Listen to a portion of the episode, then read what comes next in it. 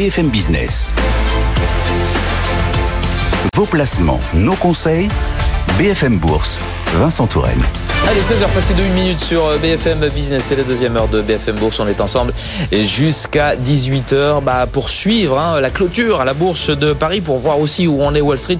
Séance positive aujourd'hui. C'est la première séance positive en 4 jours qui fait que on reprend aujourd'hui tout ce qu'on a perdu les trois premiers jours de, de, la semaine avec un CAC 40 euh, qui gagne 1,15%. Il s'essouffle un tout petit peu, mais il tient le cap des 7200 points. 7201 très exactement. C'est l'effet des bonnes publications. Là, on a un véritable tir groupé en tête du CAC 40 après ce qu'a publié Legrand, euh, Crédit Agricole, Vinci, que sais-je encore. Et puis on a des, des hum, infos un petit peu plus rassurantes sur l'inflation en Europe et de la première économie européenne hein, euh, allemande avec une inflation euh, allemande qui eh bien ralentit euh, un, un, tout petit peu. Donc on est rassuré. Retour de l'appétit pour le risque euh, aujourd'hui. Tout cela avec un euro qui est à 1,0780 et un pétrole qui euh, se replie très très légèrement. On a un Brent qui est à 84 31 euh, actuellement. BFM Bourse, c'est aussi au programme dans un peu plus d'une demi-heure le club des cryptos avec aujourd'hui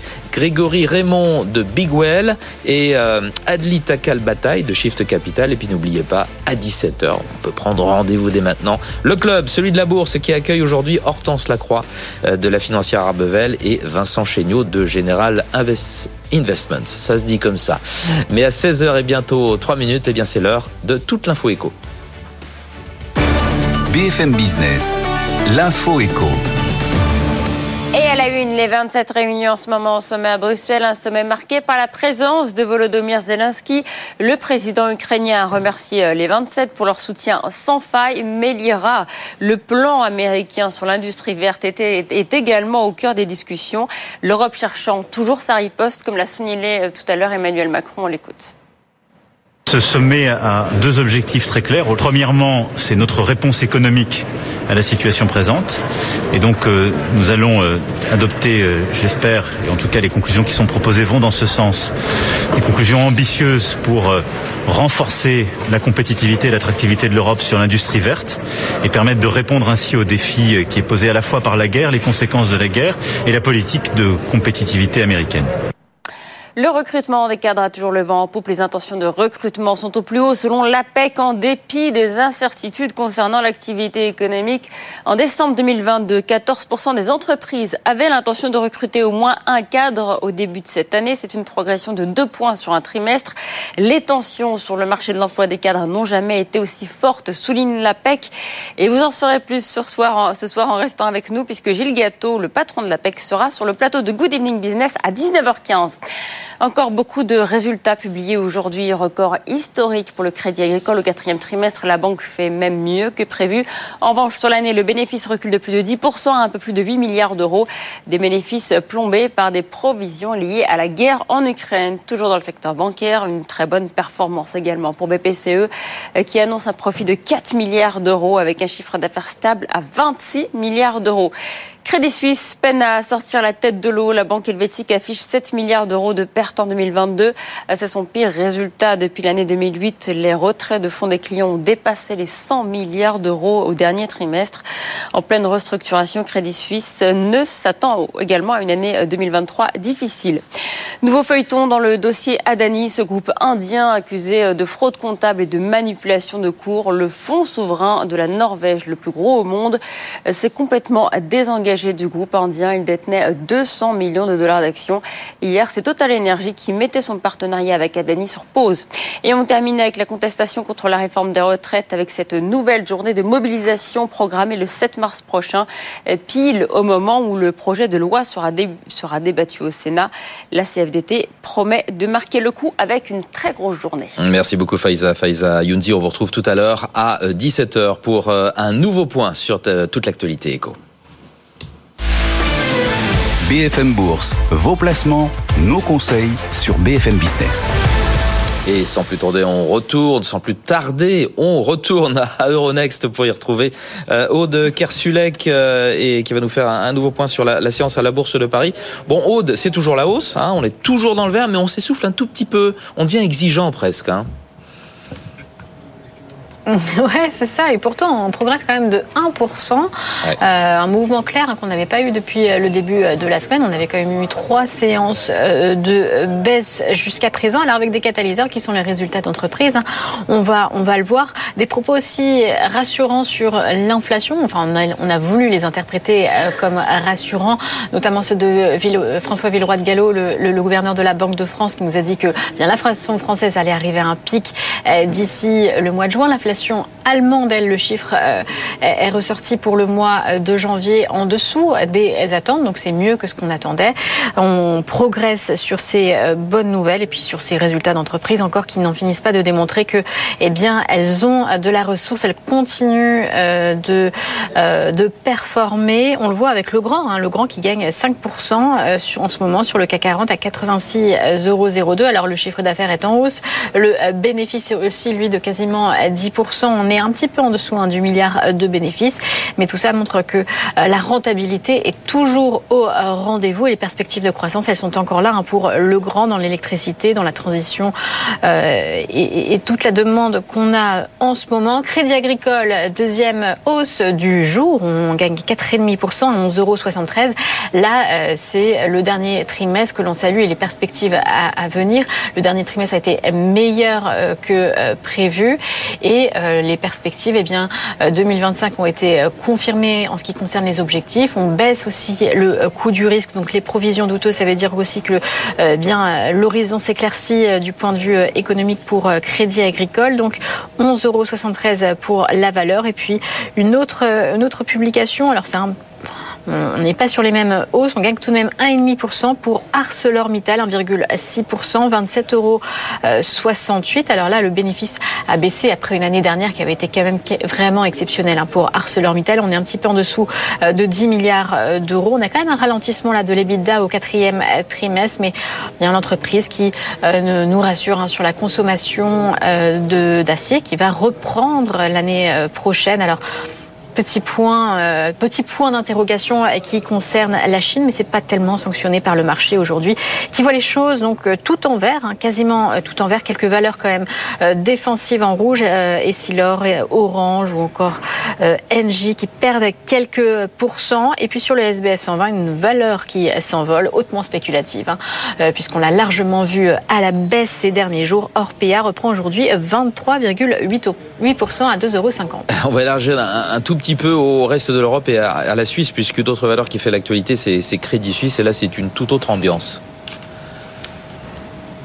Oui, surtout le titre s'est enfoncé à la baisse depuis, euh, depuis une heure, puisqu'on perd maintenant plus de 12,5% euh, pour Crédit Suisse après ses résultats du matin. Sa perte nette pour 2022 de plus euh, de 7 milliards et demi de dollars. C'était du jamais vu depuis la crise de 2008. Ça rappelle donc de mauvais souvenirs, de mauvais souvenirs qui pourraient encore continuer, puisque pour 2023, la banque n'anticipe pas vraiment de meilleurs auspices. Hein. On devrait continuer d'avoir une perte substantielle encore en 2023, ça veut dire encore plusieurs euh, milliards de euh, francs, avec une restructuration qui coûte de, l'argent. On a, procédé à plusieurs augmentations de capital du côté de, Crédit Suisse, ça se met en place progressivement, mais les frais, on va les ressentir en 2023 et encore en 2024. On a aussi des retraits historiques hein, de la part des clients qui, sont qui ont retiré leur argent à la fin de l'année et une perte euh, net pour le dernier trimestre qui avoisine d'ailleurs les 1 milliard et demi de francs suisses. Les revenus de la banque ont d'ailleurs chuté de 33% euh, sur ce euh, dernier trimestre, donc largement sanctionné par la bourse suisse, moins à 13% à 2 francs 83. Merci beaucoup. Aude, Aude en direct d'Euronext pour BFM Business. On vous retrouve tout à l'heure. Bah pour la clôture, la bourse de Paris sera 17h35. À tout à l'heure. BFM Business. BFM Bourse, USA Today. USA Today, c'est avec John Plassard. Bonjour John. En duplex avec nos spécialistes en investissement chez euh, Mirabeau au programme euh, le chômage hebdo américain, euh, Disney qui licencie ou encore Google plombé par son chat GPT maison. On commence avec les nouvelles les nouvelles demandes d'allocation chômage. Est-ce que la tendance sur l'emploi américain se, confirme? Je crois qu'on a des chiffres un petit peu plus importants que ce qui était prévu. On, a bah, on se souvient qu'on avait eu des créations d'emplois qui étaient largement meilleures que prévu vendredi passé. Là, on a eu des des demandes d'allocation chômage qui sont en légère hausse à 196 000 contre 183 000 euh, la semaine passée. Mais il faut rappeler une chose, c'est que la semaine passée, on avait le chiffre le plus bas depuis 9 mois. Alors, si vous voulez un peu moins de volatilité, on regarde que la moyenne mobile sur 4 semaines a baissé cette fois-ci à 189 000 et sur cette moyenne à 4 semaines, eh bien, on est au plus bas niveau depuis avril dernier. Donc on voit ici que c'est vraiment une épine dans le pied de la Réserve fédérale américaine. C'est simple pour l'économie américaine, mais c'est une épine dans le pied parce que euh, on est dans une situation où on a réellement le plein emploi et on a un problème d'une certaine manière pour faire monter le taux de chômage et faire baisser la demande, ce qui ferait baisser aussi l'inflation.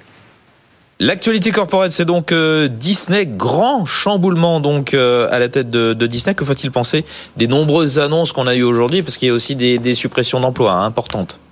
Tout à fait. Je dirais énorme changement euh, de tactique euh, de la part de Disney avec l'arrivée, le retour de Bob Iger aux commandes. Je vous rappelle quand même qu'il avait dirigé la société euh, pendant près de 14 ans avant de prendre sa pré-retraite. Il est revenu donc après trois ans de retraite et donc il annonce la suppression de 7000 emplois, ce qui va pouvoir, c'est ce qu'il dit, économiser 5,5 milliards de dollars.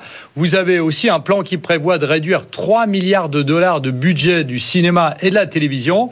Et puis, vous avez aussi la société qui envisage de concéder des licences d'émissions et de films à d'autres sociétés pour augmenter les marges bénéficiaires. Et la nouvelle du jour, c'est quoi? C'est que Disney va être divisé en trois divisions spécifiques le divertissement, les parcs à thème et ESPN. Et on a vu aussi aujourd'hui que le bénéfice avait été battu. Chose qui est très importante de noter, c'est depuis le retour de Bob Iger aux commandes de Disney, eh bien l'action Disney a gagné plus de 40%. Donc on voit qu'il y a un effet Iger qui est très important et ici une restructuration, une refonte de tout le groupe qui est très importante pour le futur. Elle revient sur le, sur le wokisme, hein, euh, Bob Iger. Euh, il est là pour deux ans, semble-t-il, hein. pas très longtemps finalement. Oui, tout à fait. Alors, c'est ce qu'il a annoncé, mais il ne faut pas oublier une chose, c'est que, évidemment, si le groupe est en difficulté dans deux ans, eh bien, on va lui demander de rester. Il y a, il y a une patte d'une certaine manière Iger sur Disney. Et on veut absolument qu'il continue le travail jusqu'à qu'il soit terminé. Donc deux ans, c'est ce qu'il avait, c'est le montant qu'il avait signé, euh, notamment avec un gros montant. C'est la durée qu'il avait signé, mais évidemment, on s'imagine que si le travail n'est pas encore fait dans deux ans, eh bien, il va rester quelques années encore. Deux ans et plus si affinité. Euh, l'accident industriel maintenant, Alphabet, alias Google, qui est face 110 milliards de dollars de capitalisation boursière euh, hier soir en clôture à cause, eh bien, du du faux pas de son chat GPT Maison, euh, je disais, à sa tentative pour euh, contrer euh, toutes les initiatives en la matière, en matière d'intelligence artificielle. Que s'est-il passé exactement? Bah écoutez, d'abord, vous avez dit 110 milliards de dollars qui ont été effacés en une journée. 110 milliards de dollars, c'est cinq fois la capitalisation boursière de la Société Générale. Donc on voit que c'est quand même un gros montant qui ont été perdus en une séance euh, à euh, aux États-Unis, pardon, hier. Il y avait des grosses euh, attentes, énormes attentes sur l'intelligence artificielle de Google. Il faut rappeler une chose, c'est que Google, lors de sa conférence de presse après la publication de ses résultats, eh bien, a prononcé le mot intelligence artificielle 62 fois. Donc on voit qu'il y avait une attente qui était extrêmement forte, plus que Meta qui avait prononcé euh, l'intelligence artificielle à 33 reprises durant la conférence de presse. Donc on voit ici que Google fait tout pour rattraper pardon, Microsoft. Vous savez, Microsoft qui a investi plus de 12 milliards de dollars dans le fameux chat GPT de OpenAI. Et hier, la présentation du ChatGPT maison de Google, eh bien, c'est soldé par euh, une réponse qui n'avait absolument rien à voir avec la question et on a vu l'action baisser de près de 8%. Mais on est dans une situation où c'est la course. On voit que c'est pas les seuls. On voit que les, les acteurs asiatiques et notamment Baidu sont très très présents dans la concurrence de cette intelligence artificielle qu'on intégrerait dans les moteurs de recherche. Donc évidemment, ça va faire énormément de bruit et il y a d'attentes pour ces groupes.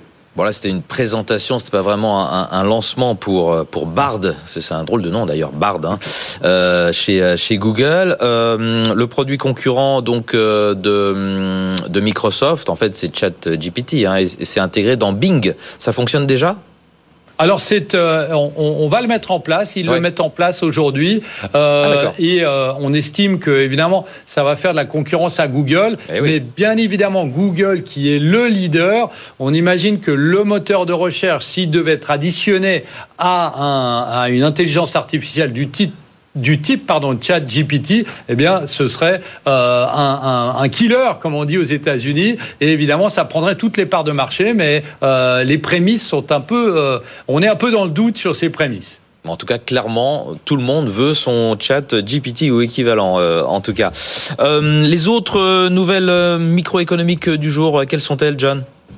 Bah, écoutez, euh, il y en a beaucoup. Euh, tous les jours, malheureusement, on parle de licenciement. Et eh bien là, c'est JP Morgan qui a dit qu'ils allaient supprimer des centaines de postes dans les activités de crédit immobilier. Donc ça, c'est assez important. On voit que c'est une tendance qui ne concerne pas seulement le secteur de la technologie. Sinon, on a plusieurs nouvelles qui sont très intéressantes dans le pricing power, vous savez, le pouvoir de fixation des eh prix des entreprises. On en a parlé tout à l'heure, oui, avec un autre Exactement. Jean-Louis. On voit qu'on on a plusieurs entreprises qui ont réussi à surfer sur cette vague. Pepsi, le concurrent de Coca, qui a annoncé un chiffre d'affaires, un bénéfice supérieur aux attentes et notamment a réussi à combler la baisse de, des, des consommateurs avec une hausse de prix qui était assez conséquente. Sinon, on a Hilton qui bénéficie, vous savez, les hôtels Hilton, qui bénéficient du retour en masse du tourisme, mais aussi des augmentations de prix dans les chambres d'hôtel.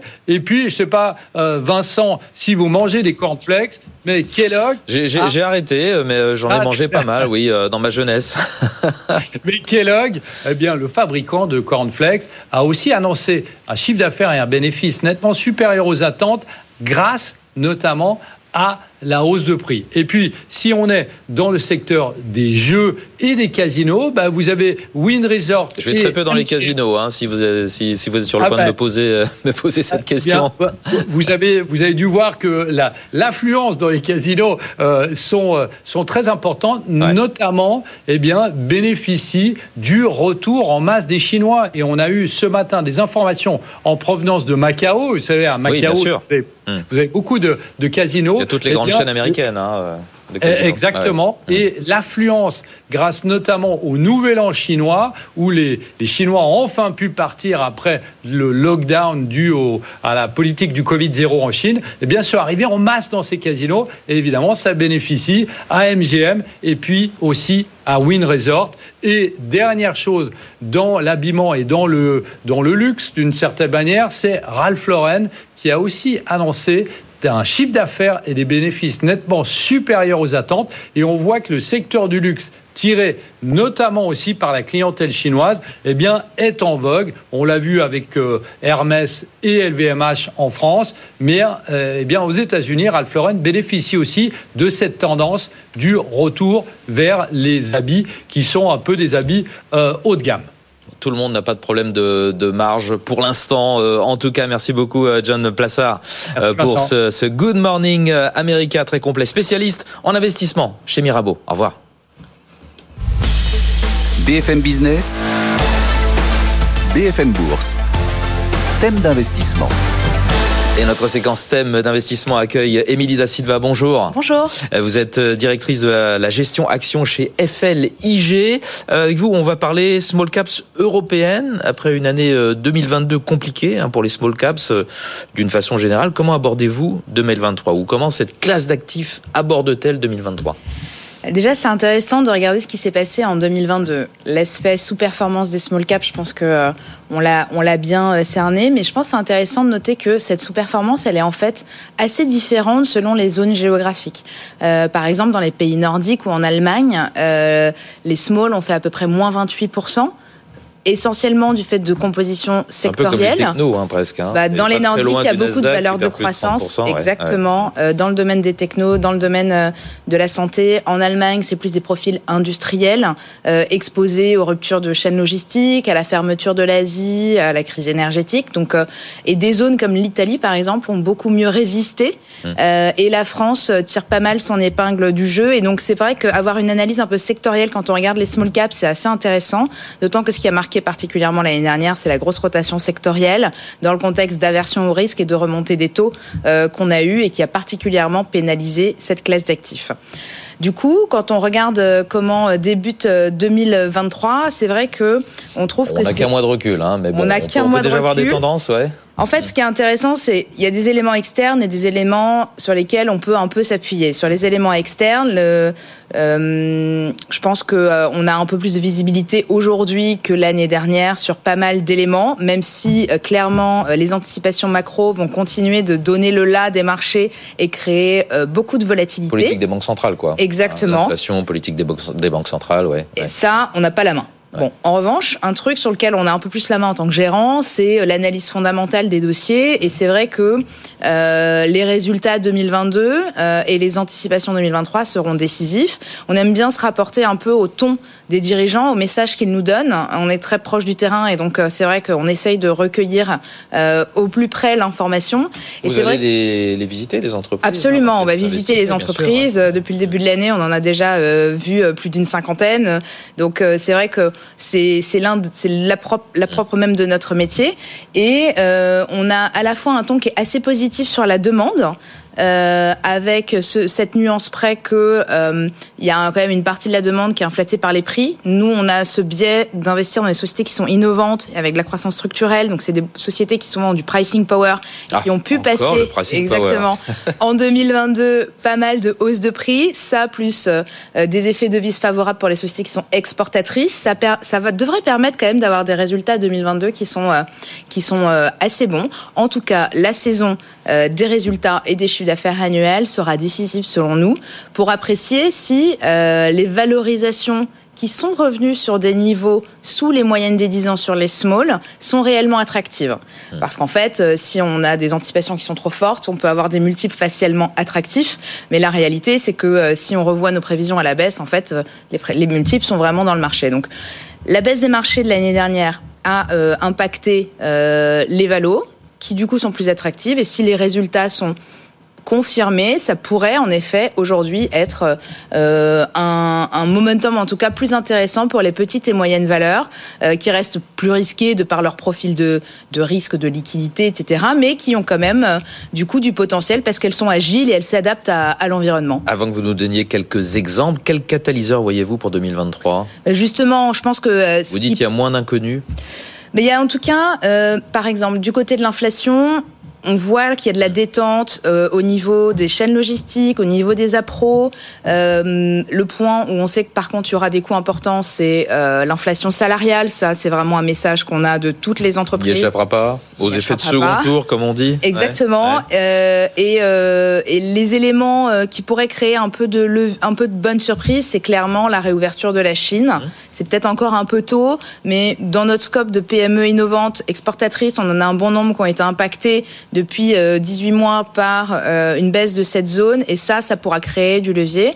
Et nous, notre manière de voir les choses, c'est des sociétés de qualité avec des bilans sains. Elles sont en général plutôt bien armées pour continuer à croître, un peu indépendamment de l'environnement de marché. On disait les politiques de banque centrale vont continuer à donner de la volatilité. La réalité, c'est que quand on est sur un marché qui est structurellement porteur et qu'on a euh, du pricing power, on peut euh, créer de la valeur sur le long terme, parce qu'il faut bien sûr avoir un horizon long terme quand on va sur les petites et moyennes valeurs. Alors, vous avez retenu trois, trois exemples. Euh, les trois sont italiennes d'ailleurs, hein, me semble-t-il. Oui, j'aime beaucoup l'Italie. IT, voilà, les, les, symboles.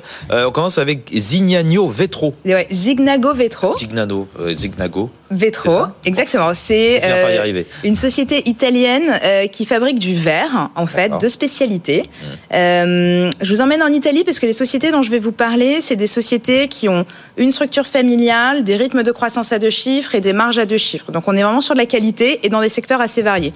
Zignago Vetro, par exemple, ça fabrique du verre de spécialité.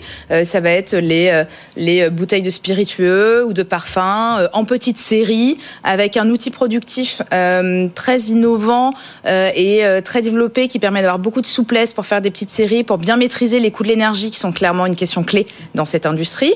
Les investissements de long terme que font les dirigeants de la société lui ont permis d'avoir un parc euh, et, des usines qui ont permis de servir la demande en 2022. Les carnets de commandes sont remplis pour 2023 et cette traction permet de compenser l'impact de, des coûts énergétiques. Et sur le long terme, le verre est quand même assez bien positionné pour fournir des solutions euh, réutilisables euh, par rapport au plastique, par exemple, etc., etc. Donc tendance de long terme sur un métier qui est pourtant assez traditionnel, avec une très bonne exécution. C'est ce qu'on trouve assez intéressant sur ce dossier Zignac.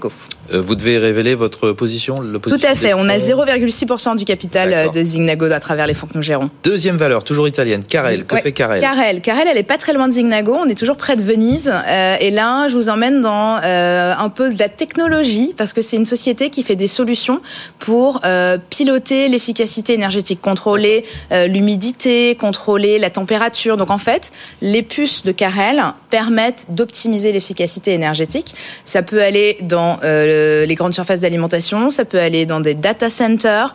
Donc là encore, marché structurellement porteur parce que c'est un univers où il y a beaucoup de demandes, pas mal d'innovations, donc euh, qui permet d'adresser un, un, marché qui a des besoins. Et ça, ça permet à la société encore cette année de faire euh, une croissance à deux chiffres et tout ça dans des niveaux de profitabilité qui sont très intéressants. Vous en détenez? 0,3% du capital. D'accord. Et la troisième, Reply, pas très italien comme nom. Oui, tout à fait. Je dis à l'anglaise, exactement comme, si, ça. ça comme ça. Et donc euh, désormais, on va dans le domaine du digital. Donc ah on oui. est sur une société On de services informatiques Mmh. euh, qui adresse des euh, problématiques de digitalisation, que ce soit dans la cybersécurité, dans le cloud, dans l'IoT.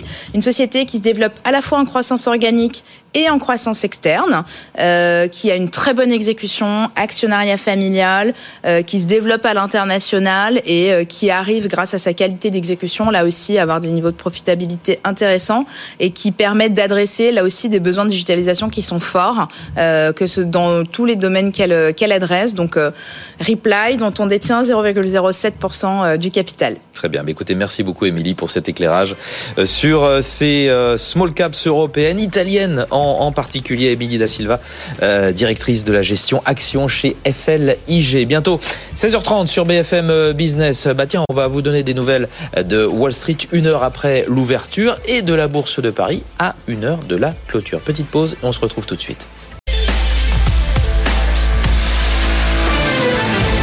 BFM Business. Vos placements, nos conseils, BFM Bourse. Vincent Touraine. Allez, on est à mi-parcours de ce BFM Bourse. Encore une heure et demie euh, d'émissions qui vont nous permettre de voir où en est Wall Street, euh, de voir où en est Paris à une heure de, la clôture. À la clôture, oui, euh, ce sera à 17h35 euh, comme tous les jours tout à l'heure. Bah, on continue à la hausse. Hein. Le CAC 40, il s'essouffle un petit peu quand même. 1% en ce moment de progression alors qu'on était à 1,4 ce matin. Euh, 7190, mais bon, ça reste une séance positive. La première en 4 jours alimentée par des bons résultats, par des nouvelles un petit peu rassurantes aussi sur l'inflation euh, en Europe. Et Wall Street, une heure après l'ouverture, là c'est un petit peu plus timide. Le Dow Jones ne gagne que 0,58%, le Nasdaq 0,63% et le S&P 0,43%. La séance était très négative hier sur le Nasdaq. Comme promis, Jean-Louis Cussac nous rejoint. Bonjour Jean-Louis, rebonjour puisqu'on s'est déjà parlé ce matin. Trader pour compte propre euh, chez Perceval Finance Conseil. Que se passe-t-il là? On, on s'essouffle euh, parce que Wall Street euh, euh, ouvre sur une note un petit peu faible, positive mais faible. En fait, euh, il s'est rien passé pendant 7 heures. hein. Entre 9 heures, où on avait fait pratiquement toute l'extension, là, le plus haut a été fait vers 7h20. Ensuite, on a dérivé horizontalement avec un petit peu plus de encore un point haut, un peu de baisse, un point haut, etc. Euh, on est resté 7 heures entre d'étroites limites. Et vraiment là, Powell nous manque en tant qu'agitateur de marché parce que là, il se passe en effet pas grand-chose. On vient de perdre un peu de terrain depuis 20 euh, minutes à peu près. Donc euh, on arrive sur un premier niveau d'achat sur repli ce matin. Je proposais vers les 70. Après, on a remonté le niveau, pourquoi pas vers 90, 85 c'est vrai que ça donne pas tellement envie parce que euh, on manque de dynamique, on manque de, de, de, de rebond. Euh, c'est vrai que ça ne s'agite pas beaucoup, donc c'est toujours un petit peu embêtant pour nous traders euh, lorsqu'on se concentre sur un trade. Sur le long terme, il n'y a rien à dire. Ça reste toujours haussier non affirmé. On va toujours pas d'alerte. ce qu'on observe sur les actions, ce sont des petites, des, des petits retours en arrière. Euh, sur, euh, par exemple, euh, Le Grand, qui a beaucoup monté ce matin, Schneider. Vous voyez, donc on, a reculé légèrement, on a perdu 2-3% sur les plus hauts. Donc c'est pas dramatique parce que Le Grand progressait de 7% ce matin. voilà, il n'y a, y a, pas grand-chose d'autre à signaler. donc l'idée, si vous voulez, d'acheter sur des replis reste d'actualité. Le marché reste proche de ses plus hauts, donc conserve un maximum de chances de rebondir. Il n'y a pas d'effet domino possible. Euh, l'euro-dollar, lui, euh, il a fait une ligne droite. Là, il baisse un tout petit peu à 1,0768. Euh, la zone d'achat, ça serait peut-être vers 1,07 maintenant 40, 30. mais là également, il y a eu une ligne droite. Là, par contre, à la hausse, tranquille. Et, donc euh, partout, euh, l'idée c'est de chercher à rentrer à l'achat sur euh, l'ensemble des, des, des, supports, hein, actions, euro-dollar, et puis avec des potentiels, c'est vrai, pour lesquels on peut se poser quelques questions dans la mesure où les mouvements ont déjà été bien, bien bien forts depuis ce matin et depuis hier soir. Où, alors hier soir, personne voulait du marché, on était à 7120, et puis là aujourd'hui à 7220, ils en voulaient. Après, beaucoup de contraintes, hein, certainement, des, beaucoup de spéculation, des rachats de short, euh, personne en face, si vous voulez. Il n'y a pas, n'y a pas énormément de conviction ni à l'achat ni à la vente. Voyez-vous, c'est assez particulier. Donc euh, l'ensemble des acteurs reste toujours dans la méfiance. Hein. Le, message des banques centrales, il peut être parfois interprété comme ci, comme ça. souvent, comme je le répète, on, on, y, on y trouve ce qu'on a envie d'entendre. De la méfiance euh, donc, et d'une certaine façon, on a épuisé un petit peu le, potentiel de hausse. On a du mal à trouver des catalyseurs. Vous disiez tout à l'heure, bon, il s'est rien passé euh, depuis 7 heures. On a quand même eu la publication des, demandes hebdomadaires d'allocation euh, chômage, un petit peu plus élevé que prévu. Et comme c'est moins bon que prévu, on aurait pu penser justement que ça ferait un petit peu, ça alimenterait la hausse des, marchés qui, qui s'inquiètent beaucoup d'un regain d'inflation, d'une boucle prix-salaire, ce qu'on appelle les effets de, de second tour. Et puis Rien ne s'est passé. Il y a une certaine léthargie. Oui, bah, on, a, on a pricé beaucoup de choses. Euh, les mauvaises nouvelles euh, sur, euh, vous savez, les statistiques de l'emploi mensuel étaient quand même très importantes et les marchés n'ont que très peu réagi en définitive puisque c'est reparti à la hausse. Donc non, il n'y a pas. Les discours sont plus écoutés parce que on a envie d'entendre de euh, bah, de, des choses plutôt positives. Les marchés, euh, quand ils entendent Powell, ils se disent bon, ben c'est bien. Il nous, il nous explique que tout va bien, euh, l'inflation commence à, à, se retourner, etc. Donc, les, tant que les discours seront vraiment positifs, les marchés n'ont aucune raison de vendre. Maintenant, c'est vrai, pas de catalyseur à la vente puisqu'ils sont vraiment verrouillés. Mais quels seraient les catalyseurs à, à, à l'achat? C'est pas facile non plus. Alors les bons résultats qui impacte les valeurs bah, individuellement, qui amène, si vous voulez, oui, du un moral quand même, un bon moral euh, pour euh, les investisseurs, mais euh, sur sur l'ensemble du marché, c'est difficile d'imaginer un rouleau compresseur à l'achat. Donc ça va tout doucement. Et, depuis le début, sur un mois, presque trois semaines, à hein, l'échéance la semaine prochaine, on a avancé de 200 points à peu près. Donc vous voyez qu'on reste quand même modérément euh, optimiste. C'est pas l'accélération qu'on avait connue précédemment entre 6005 et puis euh, même 6004. Elle est partie de, de 6100 même. Hein. 6100, 7000. Là, ça a été d'une violence terrible. Ça s'est quand même bien calmé. C'est vrai qu'on cherche, on, on, se demande quels pourraient être les prochains catalyseurs. Optimisme modéré donc pour cette euh, fin de semaine. Bon, il reste encore euh, demain, bien entendu. Merci beaucoup Jean-Louis Cussac d'avoir été euh, avec nous en direct à plusieurs reprises hein, aujourd'hui. Trader pour compte propre chez Perceval Finance, Conseil. Voilà. BFM Business, BFM Crypto, le club. Et oui, c'est le club de BFM euh, Crypto avec euh, ce soir Grégory Raymond. Bonsoir Grégory. Bonsoir. Vous êtes euh, cofondateur et rédacteur en chef de The Big Well et nous allons être rejoints, vous allez être rejoints tout à l'heure par Adil Takal Bataille, président du Cercle du Coin, associé fondateur de Shift Capital. Voilà pris dans les embouteillages, pour tout vous dire. On va donc commencer avec vous, Grégory. Vous allez nous parler de la fièvre de l'intelligence artificielle. Décidément, tout le monde, en parle, qui est en train de gagner le monde des cryptos également. on assiste à une explosion de des cours de certaines cryptos liées à cette à cette intelligence artificielle, liées de près ou de loin d'ailleurs. Comment peut-on expliquer ce phénomène? Bah, tout à fait. Euh, c'est marrant parce qu'on cherchait des catalyseurs sur le CAC 40. Là, mm. dans le milieu de la tech, euh, il y a un énorme catalyseur, donc c'est l'intelligence artificielle. Et ça n'étonnera personne, c'est poussé par l'arrivée de ChatGPT, ah qui en gros, pour ceux qui ne connaissent pas ce, logiciel conversationnel à qui on peut poser n'importe quelle question, il peut même écrire du, code informatique. Donc c'est c'est un bouleversement total hein, dans, dans, hein. dans, l'histoire de la tech. Et donc forcément, toutes les valeurs liées à l'intelligence artificielle sont en train d'exploser.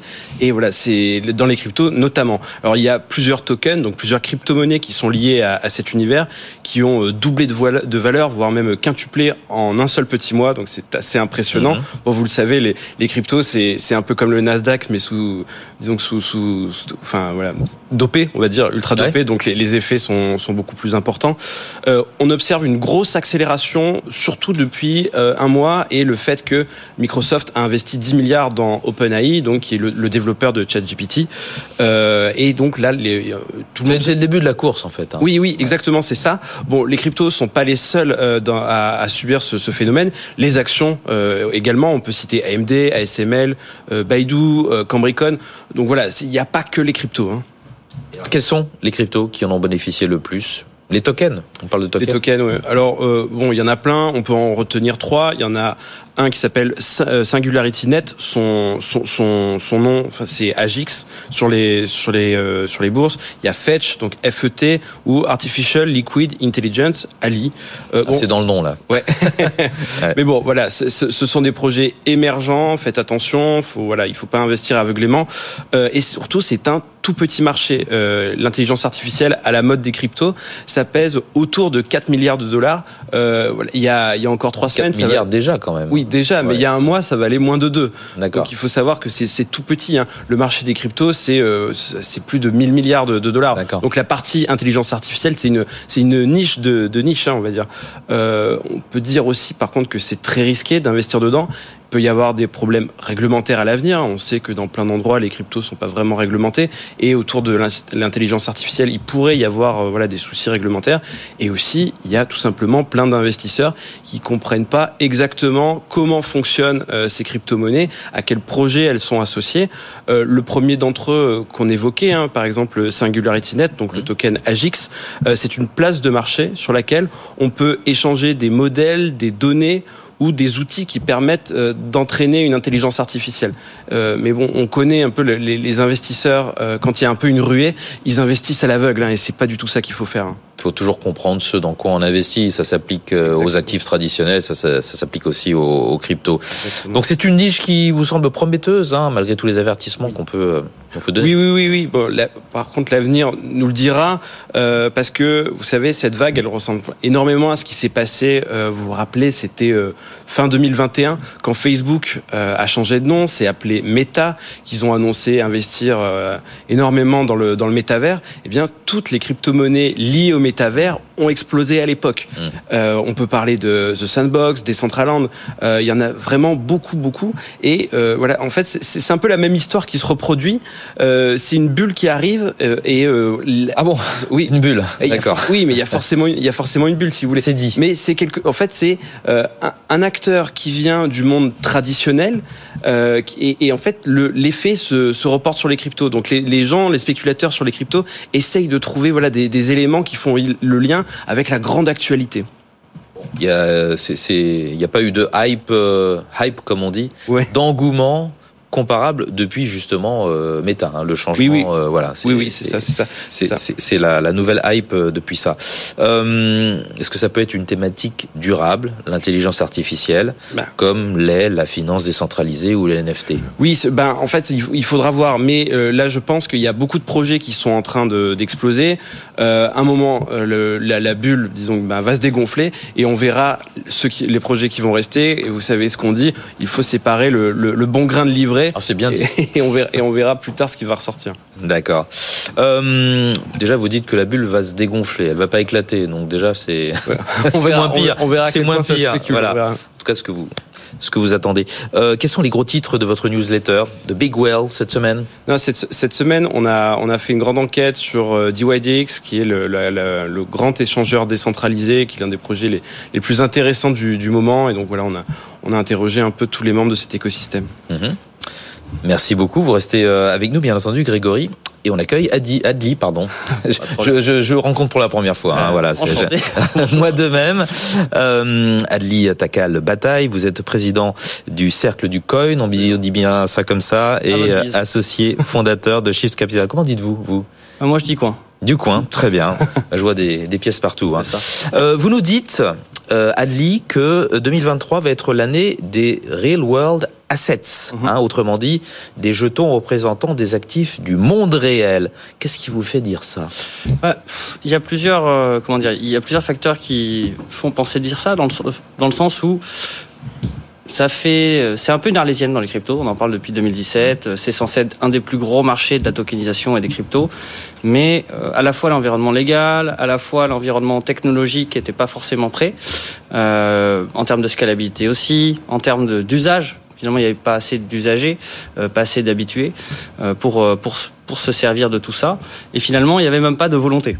Parce que les gens dans les cryptos n'étaient pas intéressés du tout par avoir des actions ou des, des bons du trésor ou bien des, des, des parts de fonds, enfin toutes sortes de, de, titres financiers et même d'objets de luxe. On peut penser à vraiment beaucoup de choses différentes. Et euh, ben, là, avec euh, avec l'apparition de la DeFi, enfin de la finance décentralisée en 2000, on va dire 2018-2019 et son, son explosion à partir de son explosion dans le sens euh, positif en termes de, de, de TVL, décollage, de, de, de valeur euh, enfermée dans les contrats. Euh, on a vraiment vu plein d'usages se démocratiser, notamment le prêt euh, avec collatéral. Maintenant, il y a aussi des prêts sans collatéral qui sont sur des sur des scoring. On a vu aussi bah, tout ce qui va être stablecoin, émission de stablecoin collatéralisée par différentes choses. et finalement, il y a toute une logique de taux qui est aussi arrivée dans les cryptos, ce qui n'était pas le cas. les taux tout le monde s'en fichait avant. Il n'y avait pas une logique de rendement euh, sur les cryptos. Il y avait beaucoup plus une logique d'actifs qui va prendre de la valeur. Et donc cette euh, financiarisation, on va dire, du, monde crypto a aussi amené un désir de diversification peut-être un peu plus fort, tout en ayant un cadre réglementaire et technique qui s'est amélioré. Euh, et là, avec la chute des taux justement dans la finance décentralisée, c'est-à-dire que là actuellement prêter de l'USDT ou de l'USDC, donc les deux stablecoins dollars, sur les plateformes les plus sûres, on va dire comme euh, AAV, ça rémunère 2,30, 2,50, ce qui est vraiment pas grand-chose quand les taux euh, du monde de trésor américain sont entre 4,5 et 6. donc le risque n'est plus rémunéré.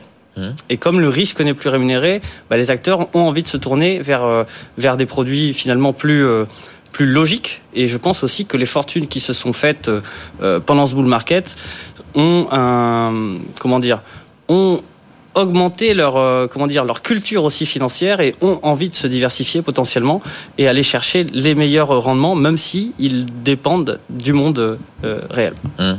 Grégory, un petit commentaire sur ce que vous venez d'entendre. J'ai une question à poser. Est-ce que c'est pas trahir la cause en fait? Bah, je pense je pense pas que c'est trahir la cause. C'est se servir d'un comment dire. C'est faire un lien avec le réel. C'est forcément avoir un point un point de centralisation. Mais par exemple, ça peut permettre de s'échanger des titres sans avoir de risque de, de, de, de contrepartie. Euh, une part de fonds, c'est par exemple une indivision. Donc une indivision, c'est une propriété pleine et entière, euh, garantie soit par un, par un État, mais dans tous les cas, j'ai besoin qu'à un moment, euh, ma maison, elle soit plus ou moins garantie par quelque chose, à part si je suis dans un monde totalement, on va dire, euh, libertarien et que j'ai ma milice privée ou mon ensemble de milices privées qui me permet de garantir ma maison. Donc finalement, euh, que des, des, objets technologiques, enfin que, que des, comment dire, que des objets soient garantis par cette, cette forme de propriété qui à mon qui à mon sens semble la plus adaptée de nos jours. Parce qu'en plus on pourrait adapter on pourrait on pourrait y ajouter de l'utilité. Dire que euh, votre euh, comment dire votre titre de propriété de votre maison pourrait devenir votre clé tout simplement. Votre titre de propriété de votre voiture pourrait devenir votre clé aussi de la voiture. Et on pourrait euh, avoir également, en étant actionnaire Coca, avoir des avantages à la caisse quand on achète du Coca.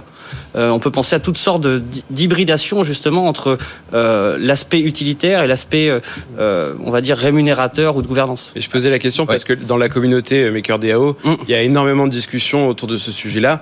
Donc la réserve va être de plus en plus baquée euh, par des real world assets, notamment des obligations souveraines américaines. Bien sûr. Euh, quand, quand on, on se prétend euh, décentralisé en dehors de la finance ben, traditionnelle, le fait de ben, justement d'asseoir en fait sa, sa richesse, la stabilité de son stablecoin euh, sur sur des sur le, le, comble en fait de la finance traditionnelle, c'est ça fait réfléchir. Bah, je trouve ça plus sain que de que de le baquer sur l'USDC. Parce que l'USDC est, déjà un intermédiaire en, en plus. Non, mais ce que je veux dire, c'est que dans le dans l'optique, euh, là actuellement, les stablecoins de la DeFi, ils sont backés sur l'USDC. Mhm. Donc finalement, ils reposent sur Circle ou sur Efinex si c'est du Tether.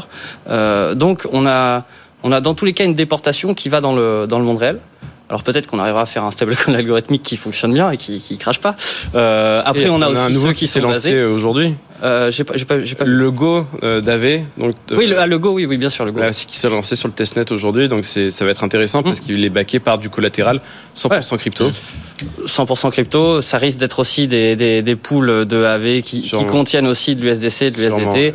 Donc finalement, j'ai envie de dire, cette bataille-là, c'est pas qu'elle a été perdue, euh, mais c'est qu'elle est, euh, elle est logique. C'est-à-dire que tant qu'on a besoin de ces usages, d'avoir quelque chose qui est j'ai envie de dire fiat backed, euh, on aura besoin d'un point de centralisation.